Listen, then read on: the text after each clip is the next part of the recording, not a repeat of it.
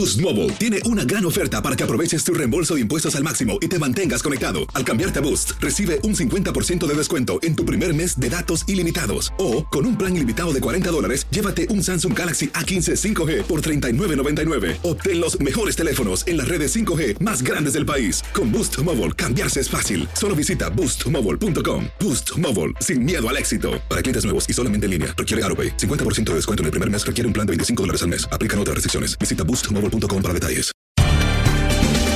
Bienvenidos al podcast de Buenos Días América, la revista radial más completa para los hispanos. Política, salud, economía, tendencia y deporte son algunos de nuestros temas. Bienvenidos.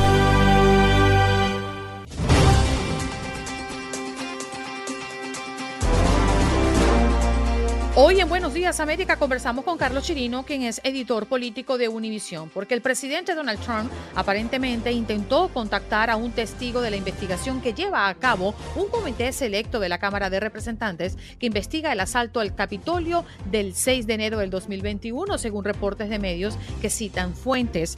Además, tuvimos este análisis por parte de nuestro compañero y colega Carlos Chirino. Conversamos esta mañana con Armando Fit. Él es nutricionista y es que nos llama poderosamente la atención los alimentos que nos mantienen hidratados. El agua no tiene por qué venir en ocho vasos diarios de 230 mililitros. Las frutas y las verduras frescas también pueden aportarte e hidratarte. Acá nos acompaña el experto para hablarnos sobre el tema. El doctor Mejía Torres, como todos los jueves, nos acompañó para hablar de los eufemismos, términos usados para maquillar una realidad amarga. ¿Cuáles son y cómo los implementamos? En los deportes conversamos como todos los días con Aldo Sánchez y nos ha traído temas muy interesantes. Comenzó con el béisbol de las grandes ligas y ya la cuenta regresiva para el juego de las estrellas y el home run derby, pero hay una amenaza por allí. Por otra parte, listos los preparativos para el Mundial de Atletismo en Oregón y resultados de la MLS, el fútbol, su primera división en los Estados Unidos. También nos habló de fútbol y de la agenda que tiene preparado tu DN Radio para los partidos de hoy. Y un poco más temprano conversamos también con Mario Vallejo, nuestro colega y periodista de Univisión 23 Miami. Y estábamos conversando un poco de un trabajo especial que ha hecho con referencia al Papa y sus recientes declaraciones, malestar de los disidentes cubanos por las declaraciones del Papa sobre su relación humana con Raúl Castro. ¿Qué pasó? ¿Qué pasó? ¿Qué pasó? Mientras usted dormía. Mientras usted dormía. BA5 ya es dominante en Estados Unidos. Esto es lo último que sabemos sobre la super contagiosa variante de Omicron, una mutación altamente transmisible de la variante Omicron conocida como BA5. Está avanzando rápidamente y provocando nuevas oleadas de casos en Estados Unidos. Investigan si Donald Trump cometió un delito al tratar de contactar a un testigo del comité del asalto al Capitolio. La vicepresidenta del comité que investiga los hechos violentos del 6 de enero de 2021 en el Congreso, Liz Cheney, confirmó que el abogado del testigo, un empleado de la Casa Blanca, los alertó sobre la supuesta llamada del expresidente. El caso ha sido notificado al Departamento de Justicia. Los estafadores llamaron por teléfono a sus víctimas haciéndose pasar por empleados del Servicio de Recaudación de Impuestos. Les inventaron deudas que debían pagar haciendo depósitos en tiendas Walmart y pudieron cobrar las transferencias a pesar de que mostraron identificaciones falsas. Al menos 784 personas de todo el país cayeron en esta trampa, enviando cientos de miles de dólares según la acusación. Y ahora, en este momento, el gobierno quiere que Walmart devuelva el dinero. Son 44 personas desaparecidas y más de 100 casas afectadas, lo que dejan las inundaciones en el condado Buchanan, en Virginia, Después de las tormentas de esta semana, el gobernador Glenn Youngkin declaró estado de emergencia. Lanzan campaña para combatir el bullying y abordar los problemas de salud mental entre los jóvenes en Nueva York. En la ciudad se llevó a cabo una feria comunitaria a la que asistieron miembros del Departamento de Educación, consejeros y organizaciones sin fines de lucro. Arrestan al violador de una niña de 10 años que tuvo que viajar de Ohio a Indianápolis para abortar. El hombre identificado como Gerson Fuentes, de 27 años, fue arrestado el pasado martes después de haber confesado. Fue acusado de violación, un delito grave, grave de primer grado en Ohio, y se encuentra en la cárcel del condado de Franklin con una fianza de 2 millones de dólares ha disminuido el poder adquisitivo. Un economista explica los efectos de la inflación y el índice de precios tras el anuncio del aumento de la inflación y el resumen mensual del índice de precios del consumidor. La comunidad siente que su salario es cada vez más corto.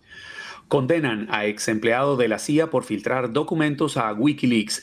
El ingeniero de software de 33 años fue hallado culpable de compilar de forma ilegal información de defensa nacional y de transmitir ilegalmente esa información, entre otros. Todavía no se conoce la sentencia que se le aplicará por esos cargos.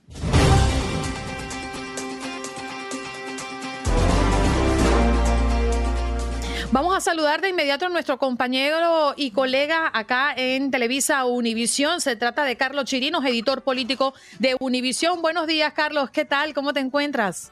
Hola, buenos días, Adriana, Andreina, perdón, Juan Carlos. ¿Qué tal? ¿Cómo andan?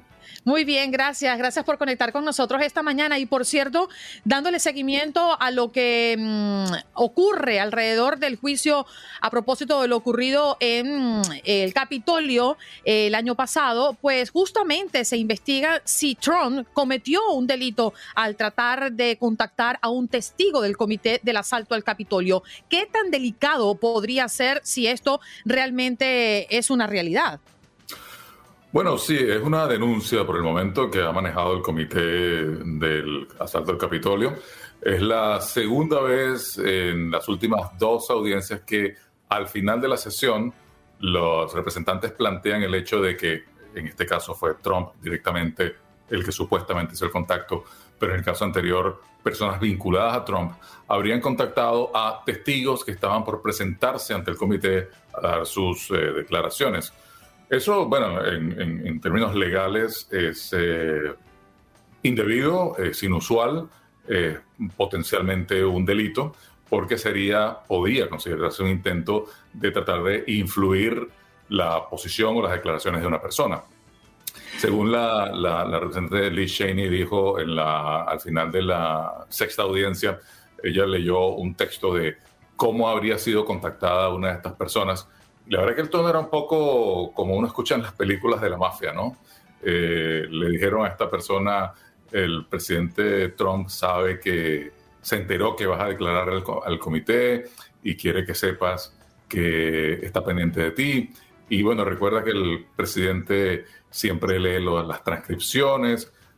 O sea, más o menos un poco al estilo El Padrino, ¿no? estos diálogos, si es que se produjeron, por supuesto, ¿no? Sí, Carlos, qué gusto saludarlo y tenerlo aquí en el programa. Se han escuchado muchísimas versiones en, la, en esta comisión eh, que investiga el asalto al Capitolio. Hay declaraciones incluso de personas cercanas al entonces presidente Donald Trump y muchas de ellas son bastante graves. ¿Usted sí cree que esto pueda llevar a que la comisión le pida al, al, al, Departamento de Justicia que encauce judicialmente al ahora expresidente Donald Trump? Bueno, hay todavía un debate. La comisión, en boca de su presidente, todavía no ha aclarado si va a hacer eso. Eh, muchos observadores dicen que hay elementos suficientes como para que se pida al Departamento de Justicia abrir una investigación, eh, no porque necesariamente el expresidente Trump sea culpable de algo, sino porque hay sospechas o indicios de que pasaron cosas irregulares en esos días. Hay que decir que el Departamento de Justicia lleva una investigación paralela eh, ellos no han informado todavía de cuál es el alcance de lo que han encontrado, a diferencia de lo que está haciendo el comité con sus audiencias públicas. Y también hay que indicar que la vara del Departamento de Justicia es muy diferente y mucho más alta que la que tiene el Congreso. El Congreso presenta estos datos que no están siendo contrastados con otras versiones más que las que ellos han recibido, porque hay muchas personas del círculo de Trump que no han querido declarar al, Comité del Capitolio y están siendo procesadas algunas de ellas eh, por el Departamento de Justicia por desacato. Pero en última instancia es un relato bastante unilateral el que está presentando el Comité del Capitolio. El Departamento de Justicia, en cambio, tendría que hacer un contraste de fuentes y tendría que encontrar la posibilidad de un delito incluso antes de abrir una investigación, porque investigar a un expresidente es una cosa muy seria. Eso, con toda seguridad, el Departamento de Justicia lo llevaría primero ante un gran jurado para tratar de blindar un eventual caso que presentara ante una corte federal. Y eso puede pasar en algún momento, puede pasar porque el comité se lo pida al final de todas estas audiencias públicas y el cierre de su trabajo, o puede pasar porque el propio Departamento de Justicia considere que hay algo investigable allí. Pero esa es la gran pregunta, Juan Carlos, ¿no? Eh, ¿Qué va a pasar con todo esto que estamos escuchando? Pero lo que decía a propósito de lo que estás comentando, muchas personas quedan en el aire en que por qué señalan al expresidente, ¿no? Y se quedan con esa sensación de que le están haciendo cacería de brujas, como lo ha dicho él justamente, y los partidarios a Trump. Pero por otra parte, hay que decir que esta comisión que investiga el asalto al Capitolio em, realmente está valorando de que el expresidente Trump ha encendido los ánimos, como decimos nosotros dentro del eufemismo, ha prendido la mecha. Eso es lo que se está investigando en medio de la actividad que hace la comisión, eh, esta que investiga el asalto al Capitolio. ¿Es así? Sí, el objetivo de la comisión es claro y es tratar de demostrar una responsabilidad directa del expresidente Trump con mm. todo lo que pasó, con lo que se desencadenó el 6 de enero. Pero no solamente por lo que pasó el 6 de enero, sino por cómo se fue construyendo el ambiente y cómo se fueron soliviantando los ánimos que finalmente condujeron a ese estallido y a ese asalto al Capitolio el 6 de enero del 2021. Eh, la comisión ha ido ampliando su narrativa. Al principio indicaba el, vínculo directo entre el discurso que dio el presidente afuera de la Casa Blanca y cómo invitó a sus partidarios a marchar hacia el Capitolio, a veces con unas palabras un poco hablándole de, de, una manera eh, como incitando, según ellos, según la interpretación que hacen ellos, a la violencia, pero después han ido más atrás y en las últimas sesiones han ido construyendo cómo desde, la, desde las denuncias de fraude que finalmente fueron eh, indemostradas, eh, no se pudieron demostrar, indemostradas esa palabra no sé si existe, pero las denuncias de fraude que no se pudieron demostrar finalmente eh, y la insistencia del expresidente de que había, le habían hecho un fraude a pesar de que sus principales asesores dentro de la Casa Blanca y dentro del gabinete le decían que no, que no había ningún indicio. Y sin embargo, como el presidente fue eh, escuchando a quienes sí le decían que había algo extraño y decidió irse como definió el, el, eh, el ex jefe de campaña de Trump, decidió no prestar más atención a lo que él llamó el team normal, el, equipo de los normales, y se fue con el team de los conspiranoicos, eh, donde estaría Rudolf Giuliani a la cabeza. Entonces, eh, para la comisión, para el comité, el presidente tomó esa decisión a sabiendas de que no había nada, ningún fraude que demostrar, y fue construyendo una narrativa que la que fue encendiendo los ánimos y finalmente llegó todo esto, desencadenó en el 6 de enero. Eso es lo que quiere demostrar la comisión, que hay un vínculo directo entre lo que llaman la gran mentira de Trump del fraude y sus acciones posteriores. Inclusive hay un tweet en particular del que se le responsabiliza, que es un famoso tweet del 16 de diciembre, cuando él convoca a sus partidarios a ir a Washington a, una, a un rally que estaba organizando otro grupo, era un grupo independiente de la campaña de Trump, vinculado a Trump, por supuesto, pero independiente, y él le hace la promoción al rally diciendo, vengan los patriotas, vengan a Washington, palabras más, palabras menos. Lo que se dice es, it will be wild, va a ser salvaje, ¿no?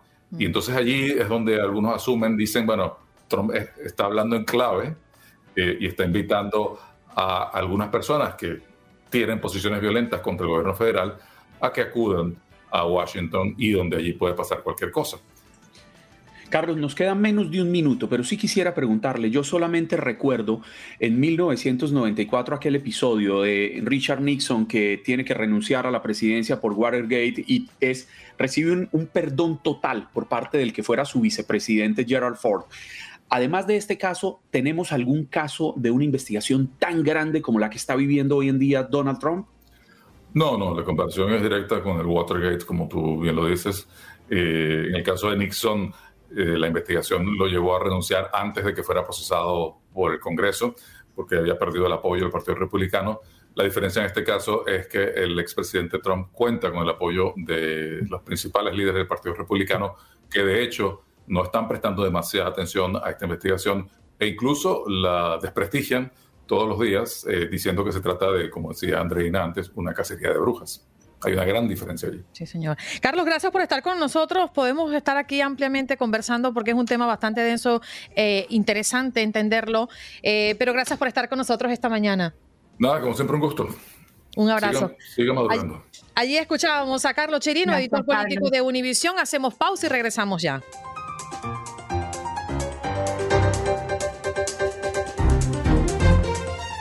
Nos vamos de inmediato con nuestro próximo invitado. Este tema me gusta mucho porque no me gusta tomar agua y siempre me pregunto, ¿cómo puedo yo hidratarme sin necesidad de tomarme cuatro bombonas de agua. Armando Fit ya está con nosotros. Armando, muy buenos días. Qué placer tenerte esta mañana. Hola muchachos, el placer es mío. Más bien muchísimas gracias por este, conversar un poquito sobre este tema que es bien, bien, bien interesante. Y, definitivamente lo que tú acabas de decir, eh, a mucha gente no le gusta tomar agua.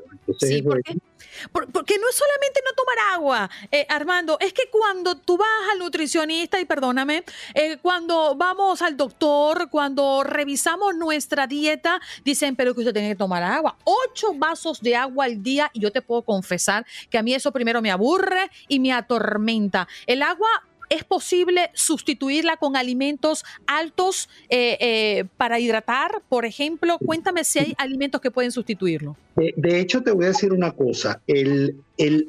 La cantidad de agua que debe tomar una persona, hablando de esos ocho vasos de agua literales, no va a depender eh, de que te tomes ocho vasos de agua, va a depender incluso de tu estatura, de tu peso, de tu nivel de, quema calórica diaria, si haces ejercicio, si no haces ejercicio. O sea, el nivel de hidratación de una persona no depende de ocho vasos con agua, básicamente. O sea, eh, eh, eso es una creencia, eso es como cuando uno dice que el, consumo promedio de calorías al día de una persona son 2.000 calorías.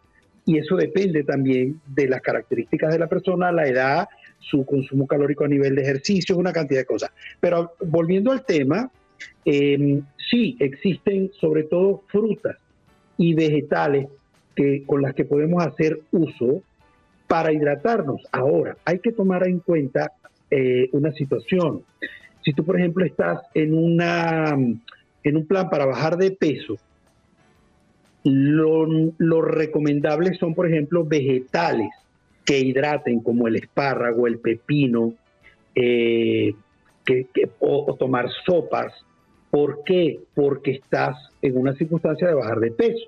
Pero, por ejemplo, si estás subiendo de peso, estás en mantenimiento, incluir frutas, frutas frescas es importantísimo, como la patilla, sandía, que nosotros le decimos patilla, como por ejemplo el, el melón venezolano que aquí se conoce como cantaloupe, o el melón verde, que son frutas muy hidratantes, la toronja es espectacular, los berries son, tienen, tienen mucha, mucha agua. Por ejemplo, eh, hay bebidas también como el té, porque no solamente el hecho de, un líquido como, como tomar el agua, puedes tomar té, puedes tomar eh, eh, otro tipo de bebidas, café es interesante también, puedes tomar agua sparkling, pero moderadamente porque definitivamente eh, es agua carbonatada y el carbonato de sodio, eh, esas burbujitas que, conocemos, queman el oxígeno que tenemos en el cuerpo y el oxígeno que tenemos en el cuerpo es un quemador de grasa a su vez.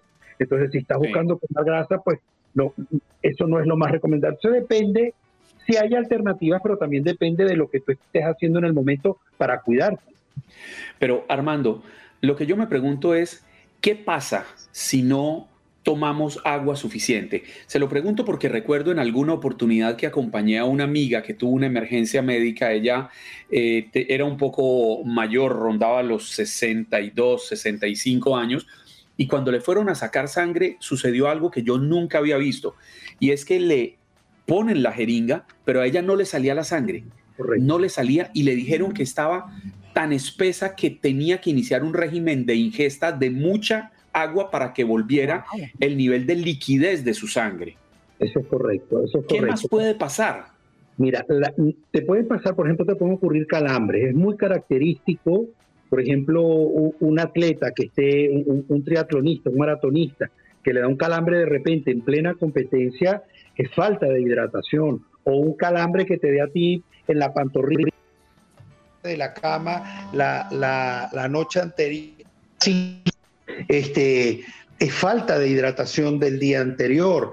Así es muy importante el consumo. O sea, para mí el agua es, es el, el líquido perfecto que el cuerpo debe incluir porque tiene los, los, eh, los elementos necesarios para hidratarte de manera correcta.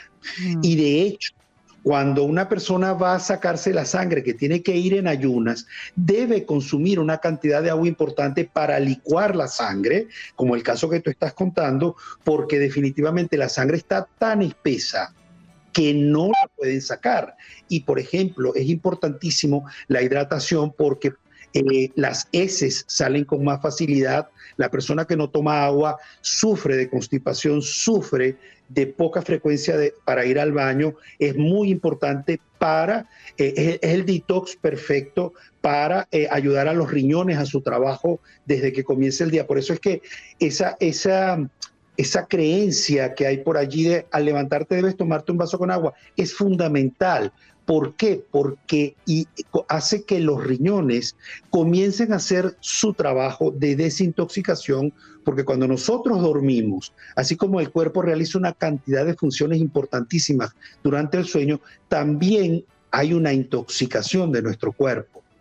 Así como hay eh, procesos positivos, hay procesos que no son tan positivos. Y entonces una de las mejores maneras de limpiar el cuerpo es hidratándolo porque a través de eso los riñones empiezan a botar toxinas a través del. Uh -huh. Armando, ¿cuáles son los alimentos que podemos consumir aparte de las frutas que me dijiste como el melón o la sandía? Eh, por ejemplo, las ensaladas pueden ser un, un, una sí, alternativa importante para hidratarnos. Ejemplo, las, las, hojas verdes, por ejemplo, la lechuga tiene mucha agua.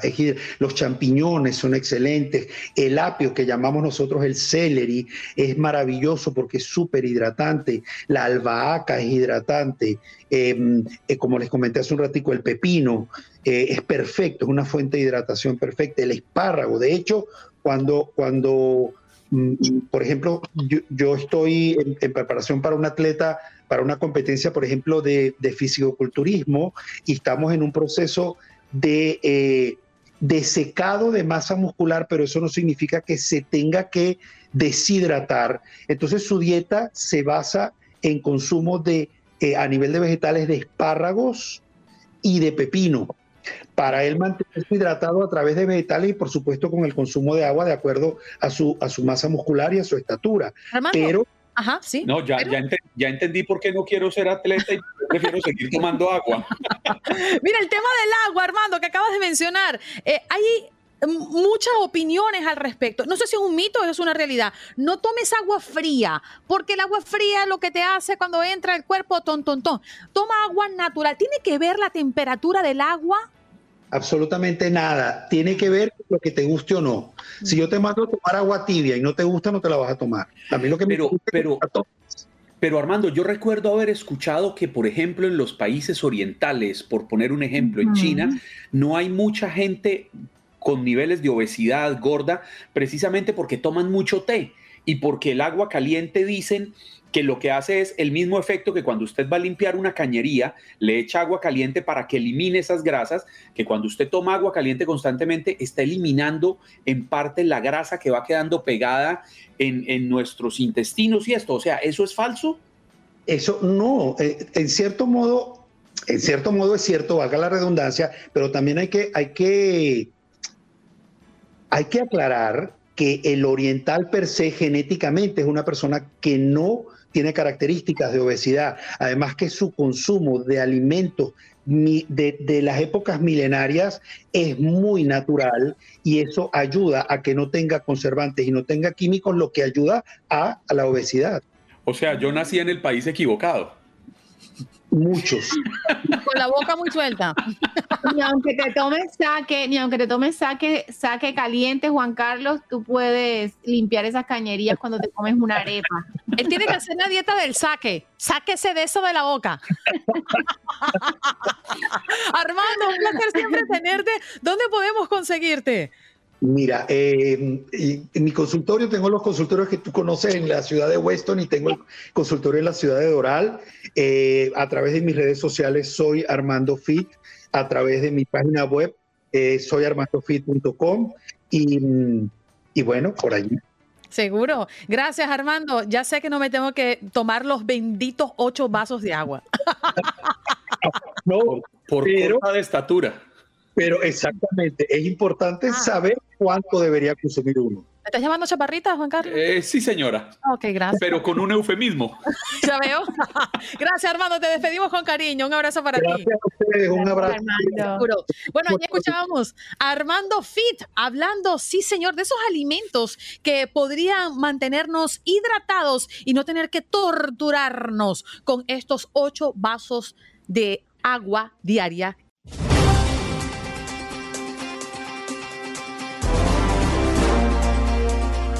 Esperen, esperen que nos vamos a poner cómodos porque ha llegado el doctor Mejía Torres y se lo cantamos y se lo bailamos así. A mí me gustan mayores, esos que llaman señores. Me encanta el swing del doctor Mejía Torres. ¿Cómo está, doctor? Bueno, siguiendo el patrón de éxito de Buenos Días América, un saludo a todos. Hoy siento el equipo sumamente acoplado. Oye, están muy bien articulados. Estoy oyendo el programa y es ahí, mira, están como un solo hombre en la cancha. Es que usted Eso lo escucha todos los días, doctor. Usted no se pela un programa nuestro. No, no, definitivo. Señores, buenos días a todos. Se me ha- eh, el otro día olvidé saludar a, Jor- a Jorgito. Ajá. Y la verdad que es el hombre como el, el, el cerebro, ¿verdad? Detrás de las cortinas. Si aquí no está. Jorge, aquí no sale nadie, doctor. Es exactamente, y naturalmente, la voz de oro, don Max Pérez Jiménez. Ajá. Mira, feliz Juan Carlos, disfrutando tus arepas con Andreina también. Ah, Ah, para que, para que usted vea. Pero mi querido Edilberto, lo que no me va a creer es que esas arepas las esperé por lo menos ándale. dos, tres meses. Pero qué pesimista. Pero No, es la verdad, la verdad hay que decirla ¿Llegó? sin eufemismos, ¿Llegó? pero llegó. Bueno, es mejor, dice un proverbio que es mejor lo que llega tarde que lo que nunca llega. Así Más que vale llegó- tarde que Y nunca. hay otra cosa que dice, lo bueno se hace esperar, doctor. Eso también es verdad. Lo bueno se hace esperar. Pero No, bueno, el tema así, de hoy, sí, que porque la mucha oferta abarata el precio. Hay que generar una escasez para. Mira, Lo son doctor, ese es el tema que queremos abordar con usted esta mañana. Qué bueno que usted lo trae. óyeme, Andreina, eh, escuché que están tratando el tema de los eufemismos. Ese es un tema sumamente interesante. Eh, que son, ¿cómo es que tú lo defines un eufemismo y que estaba definiéndolo hace un ratito? Es una palabra o una expresión utilizada para sustituir una palabra que socialmente quizá no es aceptada o se considera ofensiva. Exacto. Juan Carlos, para ti, ¿qué es un, un eufemismo? Lo que decimos de forma adornada para quizás no ofender a alguien con lo que es una cruda realidad. Y para ti, Tatiana, vamos a ver. Para mí es, es que maquillamos el idioma definitivamente y no vamos a los términos castizos que deberíamos rescatar. Exacto. Todos coincidimos en la definición de ese concepto. Eh, Ustedes han tratado el tema eh, de manera magistral, que yo creo que el que ha estado oyendo el programa por 10 minutos, hay que mandar un certificado de participación de actualización gramatical, con dos puntos como valor académico, porque la verdad han dado cátedra hoy. Pero hay un detalle eh, que yo quiero resaltar, que debe ser parte de las características gramatical, social y psicológicamente hablando, que debe tener un eufemismo. Y es que llega un momento donde las personas ya comprenden el sinónimo y el significado del eufemismo, entonces hay que buscar otro término que sustituya al primer eufemismo. Digamos este caso para ejemplificar. Cuando una persona nacía o, o era víctima de una enfermedad como el polio, que lo discapacitaba eh, físicamente eh, de manera motriz, que le llamaban impedimento físico-motor, le decían lisiado, pero ese término era muy despectivo y ofensivo, era insultante para el paciente como la familia, igual que la familia. Entonces comenzaron a decirle tullido, pero también pasó a ser insultante. De ahí pasaron a decirle inválidos, pero llegó un momento que la palabra inválido per se era demasiado degradante e insultante, hasta humillante. Entonces de inválido sustituyeron por minusválido. Pero luego la gente sabía ya lo que era minusválido. Sustituyeron minusválido por impedido físico-motor. Llegó un momento que era un poco complicado y a veces no definía y pasaron a handicap, que es un término en inglés y como no todo el mundo maneja el significado de handicap en español, pues dejaron el término handicap y ahí está. Hoy día, cuando hay impedimento de carácter eh, mental o cerebral, le dicen personas con capacidades especiales. Pero ok, fíjate qué pasa. Vámonos a la materia deportiva. Siendo que se vive cimentando, fomentando y hay campañas para que los jóvenes practiquen deportes como una forma de alejarlos de las drogas o del consumo de drogas, resulta que hay atletas que usan droga, mucha droga. Entonces, para maquillarlo, ustedes, Andreina, los del deportivo, no le dicen que al atleta le están haciendo una prueba antidroga porque es muy, muy, muy gráfico, muy, muy explícito. Entonces le dicen antidoping, pero es lo mismo, ¿eh? O le dicen el atleta está dopado, cuando lo correcto en español bien, sin eufemismo, sin maquillaje, como dice Tatiana, debería ser se droga. Pero no, ustedes lo maquillan y dicen está dopado y la prueba es antidoping. Pero también en medicina se usa mucho el eufemismo. Por ejemplo, cuando un médico no conoce el origen de un trastorno, de una patología o una enfermedad, hay una palabrita que se oye hasta linda, pero eh, denota ignorancia total. Pero el médico lo disimula. Por ejemplo, si tú tienes un trastorno neurológico y el médico no sabe el origen del trastorno, dice una neuropatía idiopática. Idiopático quiere decir que él no sabe de dónde viene ni qué es lo que está pasando. Pero suena bonito. Yo te digo, Juan Carlos, yo creo que tu tío lo que tiene es una neuropatía idiopática. Y de Carlos, oye, pero me ya sabe. Pero no nada. Suena interesante. sé de que- a qué se debe el problema de tu tío. Y así en, en medicina se usa también pronóstico reservado. Es cuando tú has sometido a un tratamiento a un paciente y tú no sabes si sobrevivirá o morirá. Entonces tú le dices, el paciente está en pronóstico reservado. Suena bonito, pero es muy duro tú decirle a un paciente, a una, fa- a una familia, mira, no sabemos si seguirá vivo o se va a morir. Hicimos lo que pudimos. Oye, tú sientes que él le quita todo como, como todas las esperanzas a, a la, a la familia. Cuando dice A que una persona falleció referente a eso, doctor, eso también es un eh, eufemismo porque la persona muere, o sea, y, la- y dicen fallecer. Pues yo pensaría. Suena yo- más suave o, yo- o pasó a mejor vida. Eso Ajá. le iba a decir. Para mí el eufemismo es pasó a mejor vida. Pasó a Hacer el último viaje. En paz. Se elevó al cielo. Ujú. Exacto. Hacer el último viaje, ¿no? Se fue para abajo porque era muy malo. Exacto. Fíjate, por ejemplo, las personas envejecientes, eh, los términos fueron cambiando para maquillar un poco. Eh, tú tenías que, le decían, ¿verdad? Viejo, anciano, tú eres un anciano, tú eres un viejo. Es una realidad hiriente que maltrata psicológicamente a la persona, eh, la lesiona en su bienestar, en su confort. Entonces, de envejeciente, anciano, por ejemplo, en Cuba y otros países le dicen viejentud a la vejez, porque la gente no quiere sentirse viejo, porque naturalmente hay una merma, eh, hay una disminución de tus facultades físicas y mentales, hay un deterioro, hasta la piel se te cae, eh, te ves plegado y vuelto un desastre. una Persona mayor. bueno. La persona de la Pero- tercera edad, la juventud, no sé cuánto. ¿Le, le han dicho tantas cosas?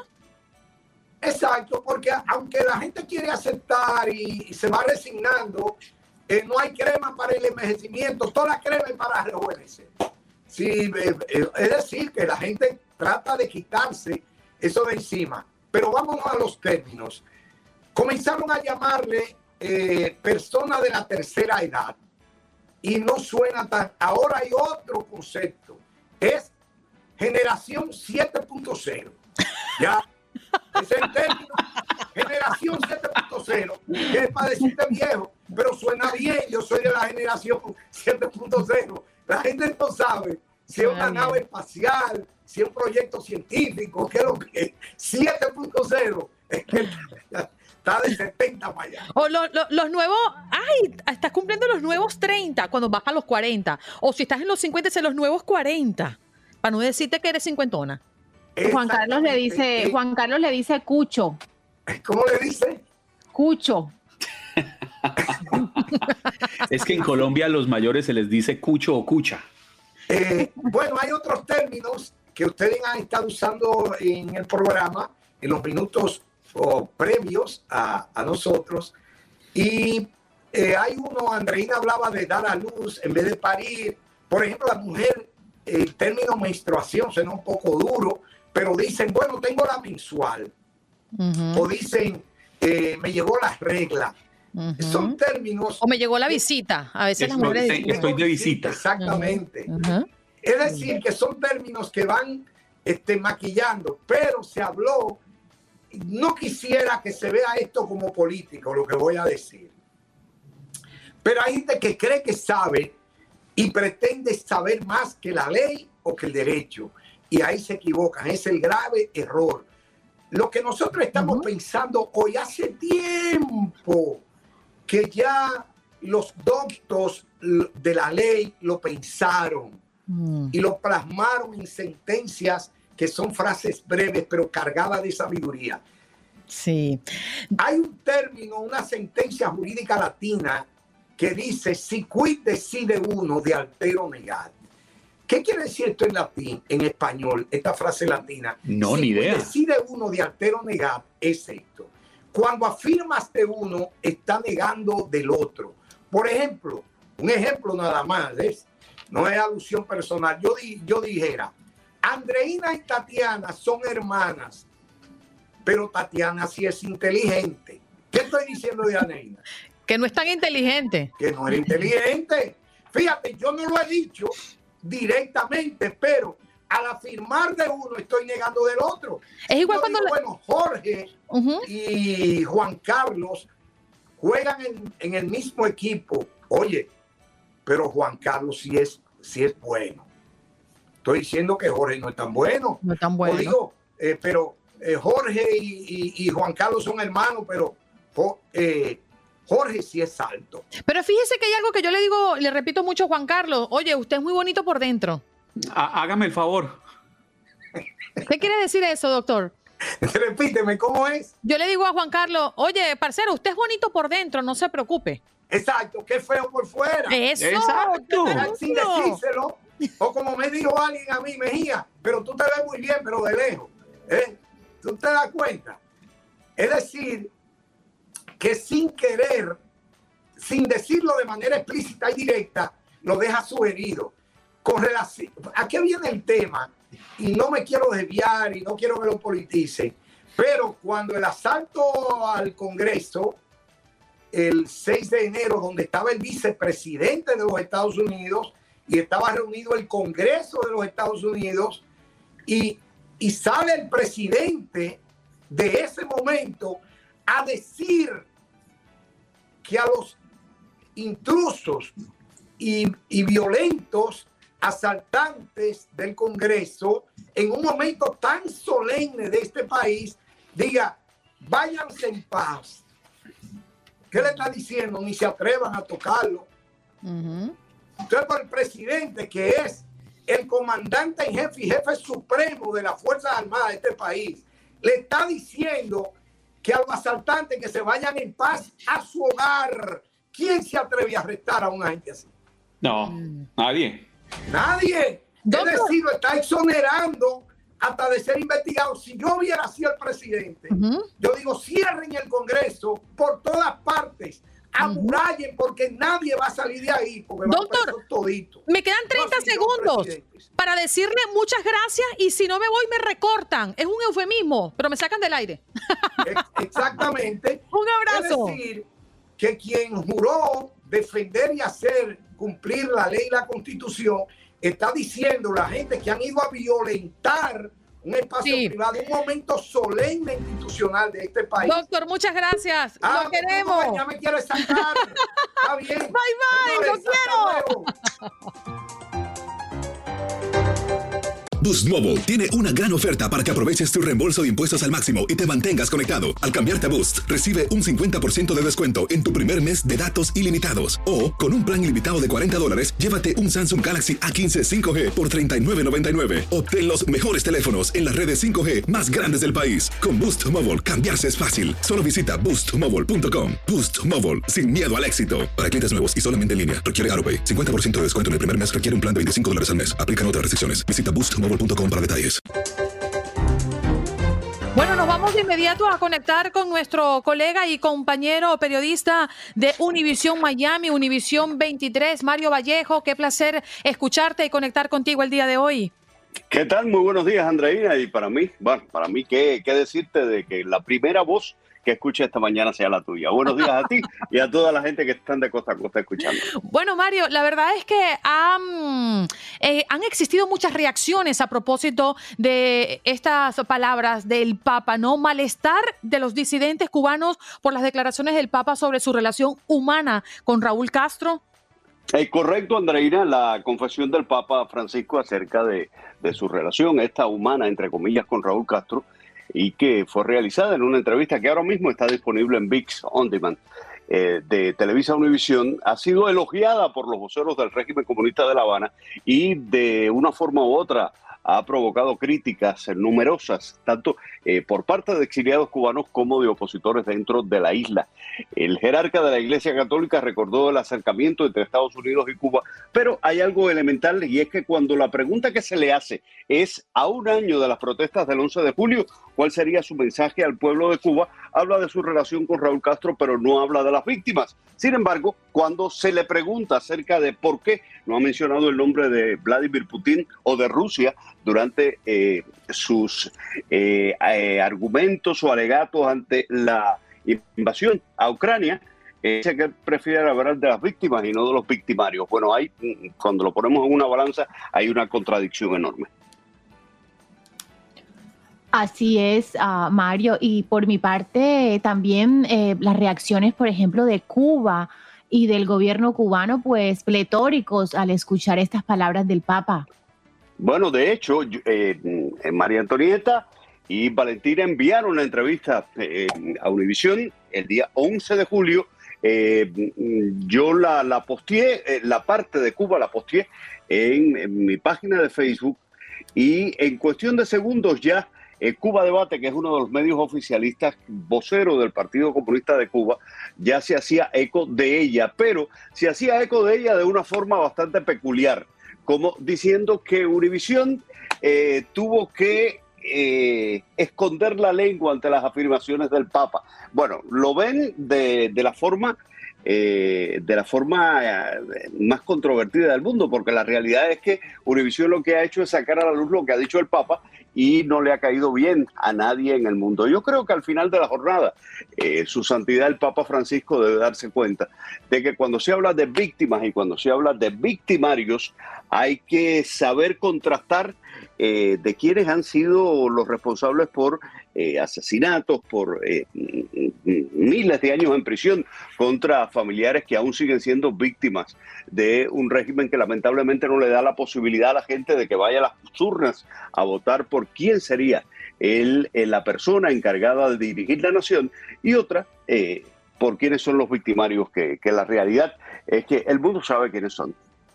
Inclusive, Mario, ya hace varios años atrás, el propio Raúl había ventilado el buen clima existente entre el Vaticano y la Habana, donde afirmó que si el Papa sigue así, volvería a la Iglesia Católica. Eso lo recordamos todos.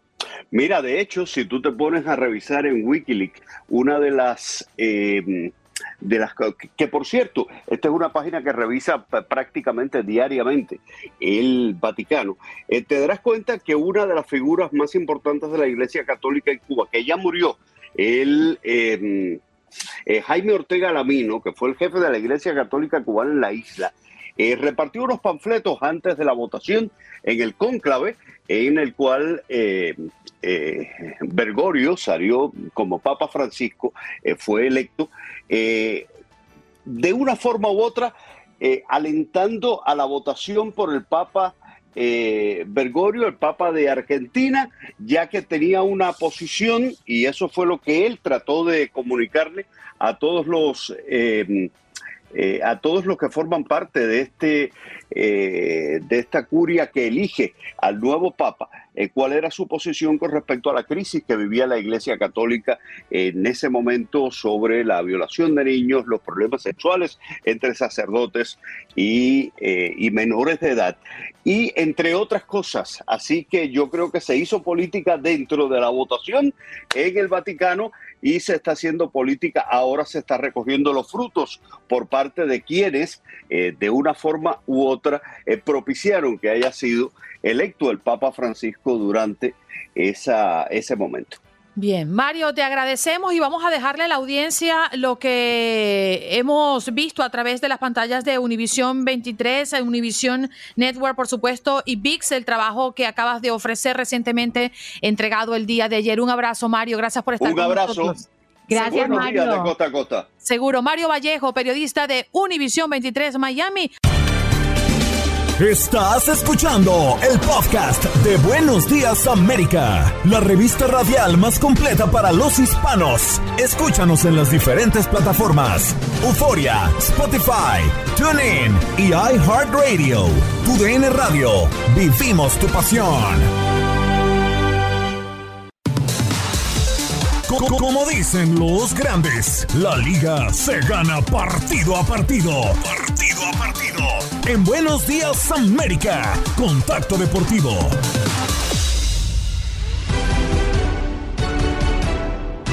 Ya que todavía estoy sudando, uno está así como, uy, arando en la orilla. Sí, señor. Aldo, muy buenos días. Oye, de por poquito, ¿eh? Nos vuelve a ganar los Piratas a los Marlins el día de ayer. ¿Cómo nos costó conseguir esa victoria? Muy buenos días. Muy buenos días, Andreina. Un placer saludarte a ti, a Tatiana y nuestro estimado George y a toda la hermosa audiencia que nos escucha. Bienvenidos al octavo arte porque ya estamos en jueves, ya mañana llega Don Cheque, entonces pues como que vamos a andar más animados mañana, no sé por qué.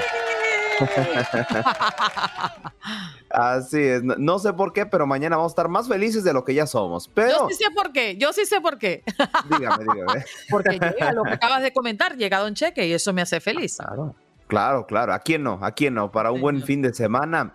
Pero eh, bueno, ¿cómo están las cosas en, eh, en el béisbol? Bien lo comentas, Andreina. Los Merlins terminan por ganarle 5 por 4 a los Piratas de Pittsburgh en un partido sumamente parejo. Ahora sí, no le repitieron la dosis después de ya eh, cuatro días consecutivos jugando frente a este conjunto. Y por fin los Yankees. Los Yankees también vuelven a la senda del triunfo ganando 7 a 6. También muy cerrado el juego frente a los Reds. El otro equipo de la Gran Manzana también se impone 7 a 3 al conjunto de los eh, Bravos de Atlanta.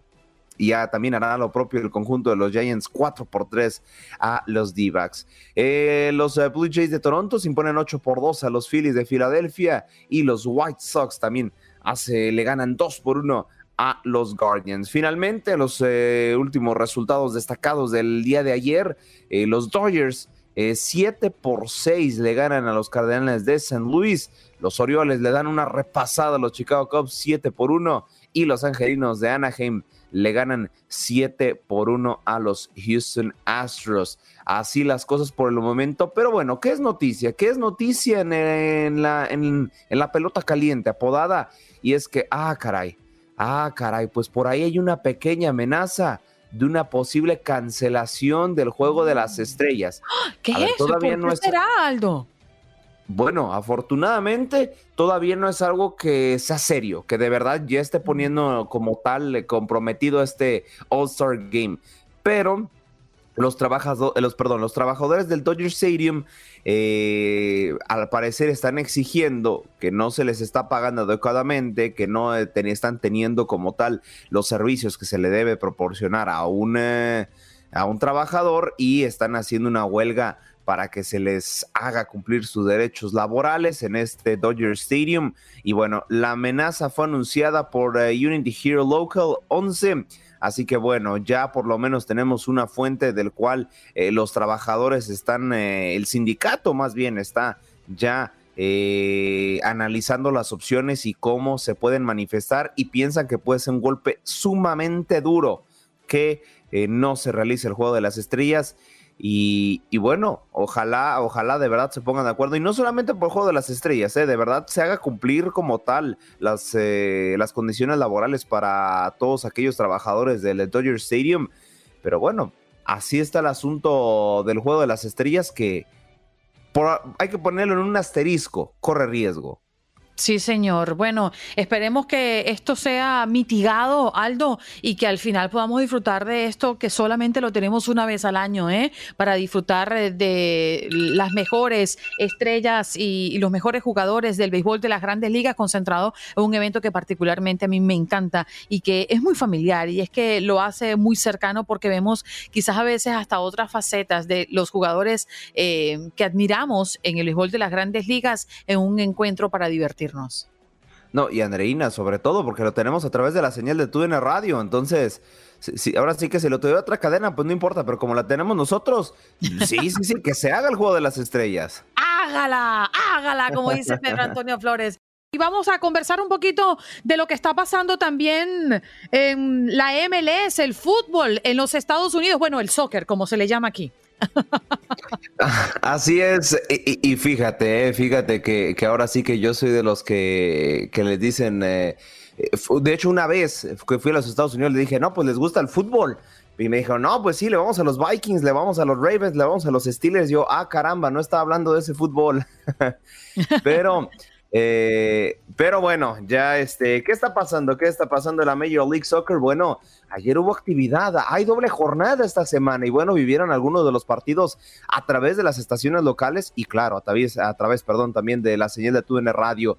Eh, dentro de lo más destacado está la victoria de Philadelphia Union 2 por 1 frente al Inter de Miami. Esto lo vivieron a través de la WQBA eh, en una estación local. Y bueno, en un partido que eh, iniciaba como tal ganando el conjunto de las eh, serpientes, el Pipito Higuaín por fin regresa, regresa con una anotación y bueno, ponía las cosas del eh, color de hormiga, pues era el recorte y se fue todo con todo al frente el conjunto eh, de la Florida, pero no termina, no termina por empatar el partido. En otros resultados destacados, el FC Dallas también eh, pierde 1 por 0 en casa este, a través de la eh, frecuencia local de, Dallas, Univision Dallas, y también el en el eh, apodado de Cali Clásico, el partido de más, eh, me parece, rivalidad de la Major League Soccer eh, más añeja, que es LA Galaxy frente a San José Earthquakes. A fin de cuentas, el conjunto de los terremotos termina por eh, imponerse, perdón, 3 a 2 en este clásico de la California. Y bueno, de ahí así están por lo menos los resultados más destacados, al igual que la 1200 AM de Chicago. El conjunto de los bomberos le gana 2 por 0 a Toronto FC. Y así, así marcha la Major League Soccer. Bien, bueno, otros temas que tenemos sobre la mesa, Aldo, tiene que ver también con los preparativos, ¿no? Para el Mundial de Atletismo en Oregon. Ya mañana arranca, arranca el Mundial de Atletismo. De- recordemos que la Diamond League, que es como la Champions League, pero de atletismo, ha frenado sus actividades para darle tiempo a todos los atletas que se preparan para este gran eh, mundial. Eugene, Oregon será la sede de este mundial. Ya mañana, ya mañana les empezaremos a dar los primeros resultados, la previa, porque nosotros arrancamos tempranito. Y es que, bueno, ¿Cuál es la agenda para mañana? Lo más destacado, hay una clasificatoria de lanzamiento de martillo. Recordemos que el atletismo abarca todo lo que vie- viene siendo la pista. O sea, como tal, las carreras, eh, metros libres, con eh, vallas y también lanzamiento de jabalina, salto, etcétera, etcétera. Por si dijeron, ¿sabes qué es atletismo? Pero me estás sacando un martillo, ¿cómo está eso? No, es prácticamente todos los deportes que se practican en una pista o en una plataforma de césped. Eh, también otros resultados, eh, perdón, también otros eventos destacados que tendrá este Mundial de Atletismo para mañana. Los relevos de 4 por 400 metros mixtos, ojo por ahí, también habrá eh, la famosa, los 100 metros, donde Usain Bolt se consagró como uno de los mejores atletas de la historia, pues bueno, los 100 metros masculinos eh, se llevará a cabo. Y también, cuidado, ojo, casi el medio maratón, 20 kilómetros en marcha, tanto femenino como masculino, se llevará a cabo mañana. Y también la serie de 100 metros lo podrán eh, como tal eh, disfrutar el día de mañana. La agenda está llenísima para lo que viene siendo el primer fin de semana de este Mundial de Atletismo.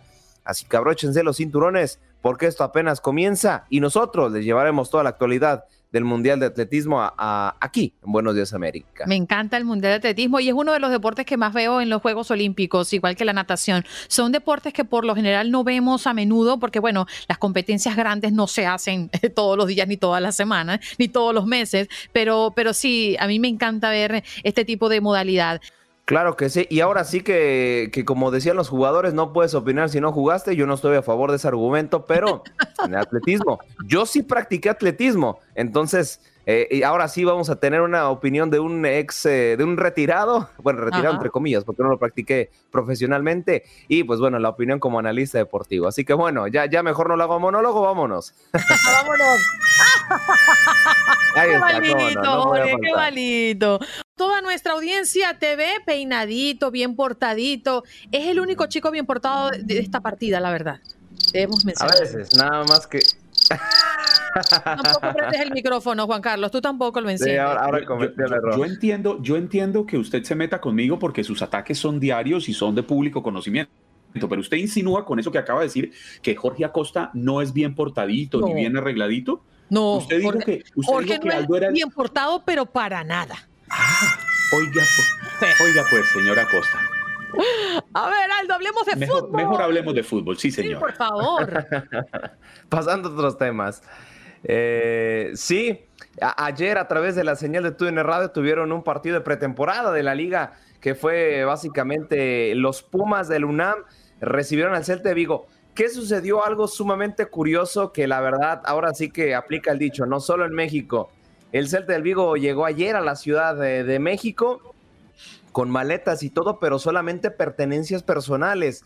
La utilería, como tal, los productos del staff no llegaron y no se hicieron presentes hasta el partido. Fue Pumas quien le tuvo que prestar indumentaria al conjunto del Celta de Vigo. Ahora sí que solamente porque ellos traían el uniforme en su maleta o porque bien las personas con los que le acompañaban traían también, siempre hay que prever cualquier tipo de desastre, traían uniforme. Solamente por eso el Celta de Vigo pudo saltar con su uniforme de visitante y me parece que era el alternativo, ni siquiera el de visitante. Eh, a la hora del entrenamiento, pues cada jugador salió con las playeras con su marca que la patrocina, con el- animalito, con una palomita, con tres líneas. Salieron con, ahora sí que, como decimos por acá en México, salieron como chilaquiles, salieron muy revueltos y bueno. eh, así es como se lleva a cabo. Ya en materia deportiva, los Pumas terminan por empatar uno por uno frente al Celta de Vigo en un eh, partido relativamente bueno. Sí, sí, eh, nos, eh, sí nos divertimos, eh, sobre todo porque el buen Miguel y Eso el buen... relativamente bueno es como que no estuvo bueno. No, es que sí estuvo bueno, pues, pero es Ah. que también eh, Miguel, Miguel, el buen Miguel y también Toño Murillo eh, influenciaron, ¿no? Para que el partido fuera un poco Ah. más divertido. Entonces, Ah. bueno. Otros eh, mal portados, ok. e- Esa es la razón por la cual, por la cual pongo medianamente bueno. Y eh, en otras eh, noticias, en otras actualizaciones, eh, es que el América, el América frenó al eh, súper reforzado Toluca y le gana uno por cero con un golazo de Richard Sánchez. A ver, le pega casi, casi desde la media cancha y termina mandando un golazo hasta el ángulo imposible para Thiago Volpi. Pero bueno, apenas, apenas arrancamos porque este fin de semana vamos con todo y la siguiente semana también tenemos partidos al por mayor de norte a sur y de este a oeste. Veamos qué tenemos en nuestra programación a través de tu DN Radio para el día de hoy. Bueno, ¿qué, tenemos para hoy? ¿Qué es lo que va a pasar en TUDN Radio? Bueno, eh, para empezar, si usted es muy del fútbol europeo, que le gusta acá la elegancia como a su servidor, bueno, podrán disfrutar el partido de la Eurofemenil entre Francia y la selección de Bélgica. Ojo con Francia, eh. Francia ahora sí aplicando también eh, lo que hacía México Femenil hace unos cuantos eh, años, no hace mucho tomando de base principalmente lo que viene siendo el Olympique de Lyon para eh, eh, enfrentar al conjunto de Bélgica, precisamente por el liderato del grupo C. Si dicen, Aldo, no me gusta el fútbol europeo, me gusta lo nuestro, me gusta el continente americano. No se preocupen que está la Copa América Femenil con Paraguay y Bolivia. Ahí estará su servidor con eh, mi compañero Diego Peña transmitiendo ese partido. Y después dirán, Aldo, es que tampoco me gusta el fútbol sudamericano. Bueno, está el fútbol de la CONCACAF porque ya se juegan las semifinales de este premundial. El Team USA se estará enfrentando a la selección de Costa Rica y por el otro lado, Ho Canada se estará enfrentando a las Reggae Girls. Así que hoy no tiene pretexto. Pues entonces da si- lo que la gente quiere, no de lo que tú quieres. Ay, Dios mío, no tienes paz, Aldo. Oiga, me, preo- me pre- me preocuparía donde le llegara por la espalda, sabiendo que Aldo hoy transmite desde la casa, yo diría ya esto es la tapa de la olla. Sí, claro. ya con eso, con eso. Sí, claro. Me, me imagino a ese panzón brincando en la cama. Y esa cama tan bonita que está hecha, oh my God. No, pero además la, a la cama muy bonita. Y dígame, Aldo, si me equivoco, que lo que tiene sobre el cojín es un muñeco de Capitán América. Sí, sí, sí, sí. ¿Sí me equivoco o no me equivoco? No, no, no, no, no, no te equivocas, Juan Carlos. De hecho, ves mi superhéroe favorito. Mira, ahí se ve un cuadro del Tengo, Capitán América tengo buen ojo el Capitán América. Ajá. Sí, sí, sí. Oye, mira, se las trae. Aldo, bueno, cerramos agenda por el día de hoy. Sí, ya con eso, con eso prácticamente, eh, ahí está, ahí está todo el fútbol femenil lo tienen a través de la señal de TUN Radio para que ahora sí que tienen a escoger. Si no les gusta Europa, pues les puede gustar Sudamérica. Si no les gusta Sudamérica, les puede gustar CONCACAF. Y si les gustan las tres, pues qué mejor. Entonces, bueno, así está, así está el asunto para hoy en TUDN Radio. Bien, gracias Aldo, ya nos reconectamos eh, contigo, ¿eh? Eh, Ya será mañana, se nos fue el show. Qué increíble esto, ¿eh? Se pasa rápido. Gracias, hasta mañana Aldo. Chao, chao. Bueno, vamos a recibir al mejor conocido en los bajos fondos como el triple chulo, pero él no se encuentra, no sé dónde está, porque es que además ha, ha estado como perdido y ahí lo vemos como en las sombras. César Procel, buenos días. Qué bárbaro, qué guapo estoy, qué bárbaro, qué chulo amanecí, Qué chulo qué chulo amaneció, qué chulo amaneció. Hola César, te saludamos. ¿Qué tal? Muy buenos días. Espero que me escuchen bien. No sé Perfecto. si tengo señal o no. ¿Sí me escuchan bien? Ah, Te bueno. escuchamos Déjame- mejor déjame- que lo que te podemos ver. Ah, eh, sí me imaginé, me imaginé. A ver, eh, disculpen, a ver. Mejor. A ver, ¿mejor? Sí, ¿Mejorcito? señor. Venga. Ok, disculpen, es que mira, estoy literalmente en medio de un cerro. Mira, es más, mira, esto es afuera de la ventana. Ay, qué bello. ¿Dónde estás? Estoy en un lugar que se llama Invera, se escribe Inveraray en Escocia. Qué bello. Escocia es precioso. Sí, sí, sí, entonces, esto es todo lo que, o sea, hace cuenta que de puro milagro tengo internet. Oye, ¿qué estás haciendo por allá? ¿Estás de vacaciones, César?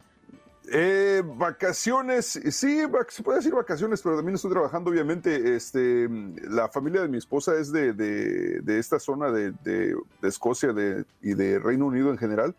Entonces venimos a visitar la familia de ella porque teníamos tres años que no podía verlos debido a la pandemia, debido a, ¿te acuerdas el, todo lo que El, pasó el en diciembre? famoso no? rollo aquel de las vacaciones que no pudo tomar porque le quedaron mal con los tiquetes, con todo. Oh, sí. Ah, bueno, exacto. Y después de que se arregla de los boletos, eh, ¿te acuerdas que nos da COVID a todos y pues no, no pudimos viajar en diciembre? Entonces, eh, finalmente se hizo este viaje después de, de tanto planearlo. Extraordinario. Yo conocí un circuito de autos eh, por el, el Gran Premio, no recuerdo exactamente, pero era con, con- con los corredores eh, del circuito internacional, que es el que se corre en, el, en Europa, en el circuito de No Hill, allí en Escocia. No sé si está cerca, lejos, porque Escocia es muy grande, no la conozco muy bien, pero la verdad es que lo que pasó es que se me quedaron las maletas y lo recuerdo puntualmente porque estuve tres días bajo lluvia con la misma ropa. ¿Qué te parece? No, no, eso, eso debe, debe ser horrible. Digo, igual, no, El olor debe ser radio, horrible. na- nadie, nadie te huele, así que no pasa nada. Bueno, César, te deseamos unos bonitos días por allá. Qué bonito que hayas entrado para compartir con nosotros la alegría de viajar. Yo creo que eso es ah, extraordinario. Muchas gracias. Sí, igualmente, un, saludo- un gusto saludar a todos y bueno, a conocer a Tatiana en, en, en- en video, por lo menos, por primera vez he platicado con ella, pero nunca la había visto así en, en video. Este, y pues, este, echando aquí ganas, el día de hoy nos enganchamos a las eh, 10 de la mañana hora centro, ¿eh? Ah, estás enganchado. Sí, vamos a conectarnos en vivo el día de hoy. Perfecto. ¿Y cuándo regresas a Houston? Que estamos aquí chequeándote. Eh, no sé, como por agosto, no sé cuándo. Un abrazo, César. Que tengas bonito, bonito viaje y te esperamos de vuelta. Sale, cuídense. Seguro, César Procel con Gracias, nosotros. Bueno, desde Escocia, ¿eh? Aquí estamos Oh, wow. internacionales. Qué rico se ve eso. Una montaña, relax. Yo no sabía que era escocesa. La ¿De dónde de- le dan a uno ganas de trabajar? ¿Verdad que sí? Y uno Somos aquí. los únicos trabajando. Todo el mundo está en verano, se va y se escapa unos días. Gracias por acompañarnos en nuestro podcast. Buenos días América. Y recuerda que también puedes seguirnos en nuestras redes sociales. Buenos días AM en Facebook y en Instagram. Arroba Buenos días América. AM. Nos escuchamos en la próxima. Boost Mobile tiene una gran oferta para que aproveches tu reembolso de impuestos al máximo y te mantengas conectado. Al cambiarte a Boost, recibe un 50% de descuento en tu primer mes de datos ilimitados. O, con un plan ilimitado de 40 dólares, llévate un Samsung Galaxy A15 5G por $39.99. Obtén los mejores teléfonos en las redes 5G más grandes del país. Con Boost Mobile, cambiarse es fácil. Solo visita boostmobile.com. Boost Mobile, sin miedo al éxito. Para clientes nuevos y solamente en línea, requiere AroPay. 50% de descuento en el primer mes requiere un plan de 25 dólares al mes. Aplican otras restricciones. Visita boostmobile.com para detalles.